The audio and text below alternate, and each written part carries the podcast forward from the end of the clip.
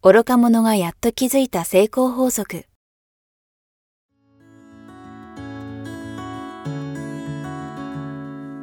学校に行けない子供たちから、オリンピック選手をはじめとするアスリート、企業経営者、マネージャー、新入社員、メンタルサポーターとして20年間にわたり、講演、研修を行ってきた成田義則が、今と未来を変える人生哲学の話をお届けします。視聴者リスナーからの人生相談にもお答えします。こんにちは早川洋平です。愚か者がやっと気づいた成功法則。成田さん今日もよろしくお願いしまよろしすくお願いします。さあ、えー今日はですね、えー質問をまたいただいています。今日は、えー35歳男性の方からいただいています。はい。あこれたくさんいるんじゃないですかね、こういう方。えー泣いてしまう部下への対応ということで。あーなるほどはい。会社で中間管理職をしています。先日ミスをした部下と話をしたところ、泣き出してしまいました。えー家に帰って妻と話をしたら、あなたの言い方は強いから人を傷つけると指摘されました。ミスをした部下には同じミスを繰り返さないためにも、なんでミスを発生したか教えてほしいと聞きました。そこまで強い口調でもなかったですし、怒ったつもりはなかったです。どのように部下と接すればよかったのでしょうかということです。はい。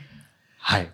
結構ありますね、はいこれ。僕もです。いやいやいや。僕家庭であります、まさに。いやいや、これはね、はい本当によくあることで、もう本人としてはですね、えー相手のために、はい。なんでミスしたの？ちょっとははっきりしようよっていうことなんでしょうが、言われてる方にするとですね、そ自分がミスったことは一番自分が分かってるんで、はいそこほじくられるんですよね。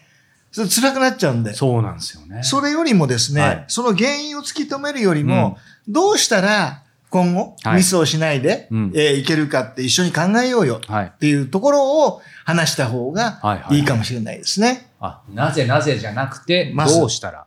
まずなぜやっちゃったの、うんではなくて、うん今後どうしたらこのようなミスがなくなるか一緒に考えようよっていうふうに持っていってあげたら前向きになりまずますよね。、まずシンプルにそこですね。はい。あとはですね、一番最初にいきなり怒るんではなくてですね、うんまず相手を認めるというところで、はいい、つも頑張ってるよねって、はい。でもまたミスしちゃったね、みたいな、うんうんもう軽い感じで、わあのあーはいええはいはい。あんまりきつくもう真剣にガッていっちゃうとですね、余計あの、緊張して、うんまた同じようなミス繰り返すんで、はい。もっともっともう明るい感じで、はい。またミスしちゃったね、でもねって、はい。あなた本当にいつも頑張ってるのはよくわかってるよって、うんで、今後このようなことがないようにするにはどうしたらいいっていう風に入っていった方がうん。いいかなと思いますね。理屈じゃないですね。まずやっぱりそういう相手が聞いてくれる雰囲気作るとかも大事ってことですよね。うん、いまあ忙しかったからなとかね。うんうん。もう、あ大変だったあね。ーでもちょっといろんなこと頼みすぎちゃったかな、はいごめんねって言いながら、はい。このようなミスが起こらないようにするためにはどうしたらいいと思う、うん一緒に考えようよ、うんみたいな形で、えー前向きに話していただくと、うん。えー部下もやる気になるし、はい。余計またさらにそんなミスが起こらないようないいアイデアが出てくる。ところがですね、なんでやったかもうはっきりしろよってやっちゃうとですね、もうどんどんどんどん落ち込んでしまって、はい。か殻に閉じこもっちゃうんですよね、はい人間ってはい。はいはいあの、やった本人が一番ミスの原因分かってるんで、そうですね。そうなんですよ。はいだから、それを言わせなくてもはい分かってますから、確かに。それはもう聞かないで、はい。どうやったらね、うんもう二度とミスしないで、えとってもいい形で仕事ができるか一緒に考えようの方うんうんが、うん多分楽しくなるかな。はい。はい。これ、あの、今、成田さんおっしゃったように、基本的にその、なぜか本人が一番よくわかってるってことだと思うんですけど、はい逆に言うと、まあ、あえてまた細かい質問ですけど、まあ、本人もわかんない場合も、なきにしもあらずじゃないですか。うんうんなるほどだとしても、でも今のアプローチってやっぱり一緒ですよね。そうですうんね。どうしたらできるだろうって一緒に考えてみることのがなんか大事な気がしま。ですすね。もう、基本的に、要は、どうしたらこんなことをもう二度と起こらないのかっていうのは、原因が分かってないと出てこないんで。そうですよね、結局。だから原因を聞かなくても、うんそれを聞いてしまったら、うん原因も全部はっきりするんですよね。ですよね。ええなぜと聞かないけど、実はそのなぜも含有されてるってそういうことなんでです。そういうことなんです。はい。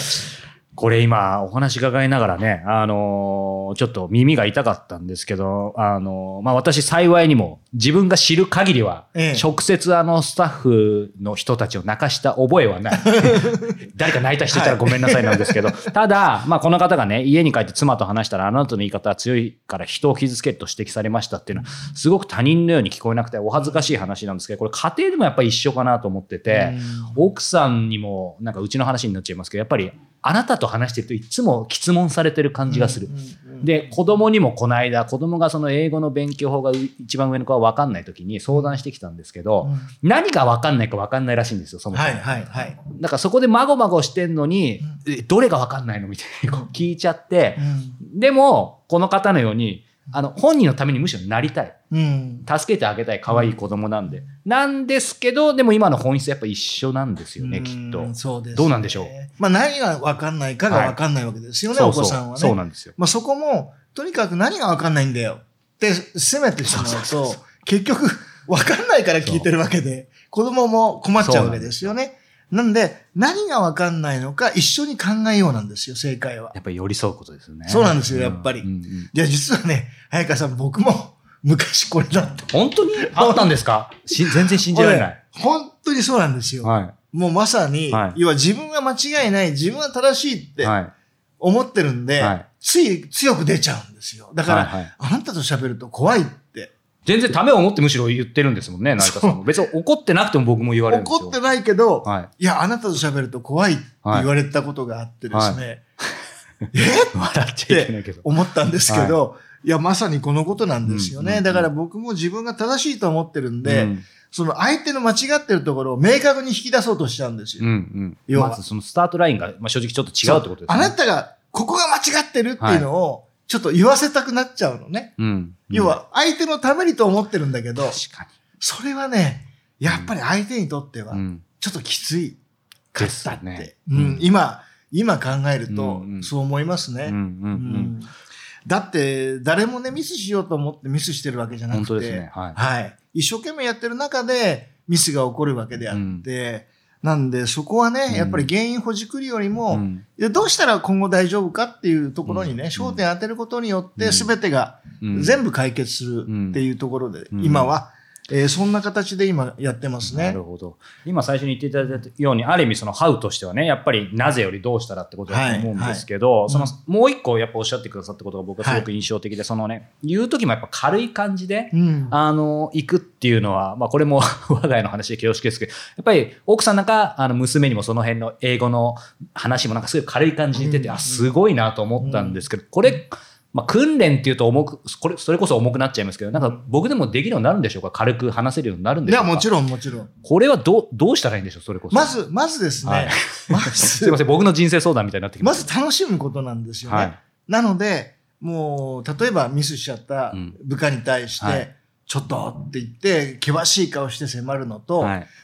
やっちゃったねって、っとあーちょっとやっちゃったって言っていいわけですね。ちょっとおいでよって、やっちゃったんじゃないって はい。いうふうに笑顔ではい。話すのと、はい受ける方は全然違いますでしょ？確かに。なので、はいまず楽しく自分も怒る方も、なるほど。険しい顔して怒ったら、はい。うん楽しくないじゃないですか。はい、はい、はい。でも、やっちゃったな、おい、っうん。て言いながら、うんちょっと半分こっちも楽しみながら、はい。より相手がハッピーになるような、うんいわゆる気持ちを込めてはい。相手に接する。はい。そうすると自分も楽しいし、うん相手も楽しく聞き入れてくれる。うんうん。まあ楽しいかどうかは別として、はい。とても聞きやすくはい。なるんじゃないかなと思いますね。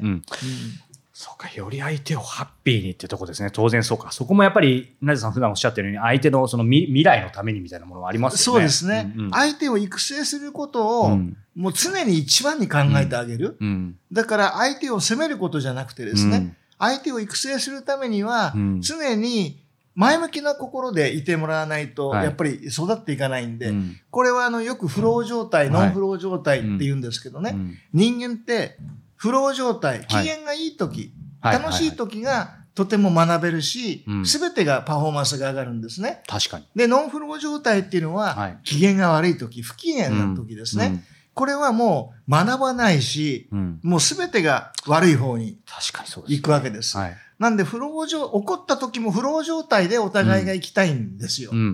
なので、最初にですね、まず温かい心で、いきなりほら、怒る時って険しい顔になりません、なります。もう空気変わりますからねカットはい。それが良くないんですね。はいはいはい。まず笑顔から、笑顔で怒るっていう。そうですね。笑顔で怒っても怒れないでしょ？確かに。いつもおっしゃってますよね。ね。なんだバカ野郎ってね、うん。笑顔で言ったってうん。笑っちゃいますよね。それと同じで、うん。やっちゃったねっつって、ちょっと、うんちょっとおいでよって。うんどうしたって。仕事頼みすぎちゃったか。なって。それともプライベートでなんか心配事あるの、うん。とかね。うん。まあそんな話をしながら、うんじゃあどうしたら、うん。もうこれからね、うん。もうこんなこと起こんないようになるか、一緒に考えようよっていう方が、なんか、なんか楽しくなりません？そうですし、やっぱり仮にこういう関係で上司と部下って、あ、もう、なんかもうか感謝してその人に心開くし、あ、今後絶対しないようにってやっぱ思いますよね。うん、そうなんですよね。だから人間って誰しも頭から怒られると、はい。やっぱりビクってうんはい。縮こまってしまうんですよ。なので人によってはね、うんはい。えー？とかって反発する人もいれば、うん逆にもうぐわーっともう家に入って泣いてしまう人もいれば、うんまあとにかくいいことないんですよね。なのでまずは笑顔で、はい。はい。軽い感じで。はい。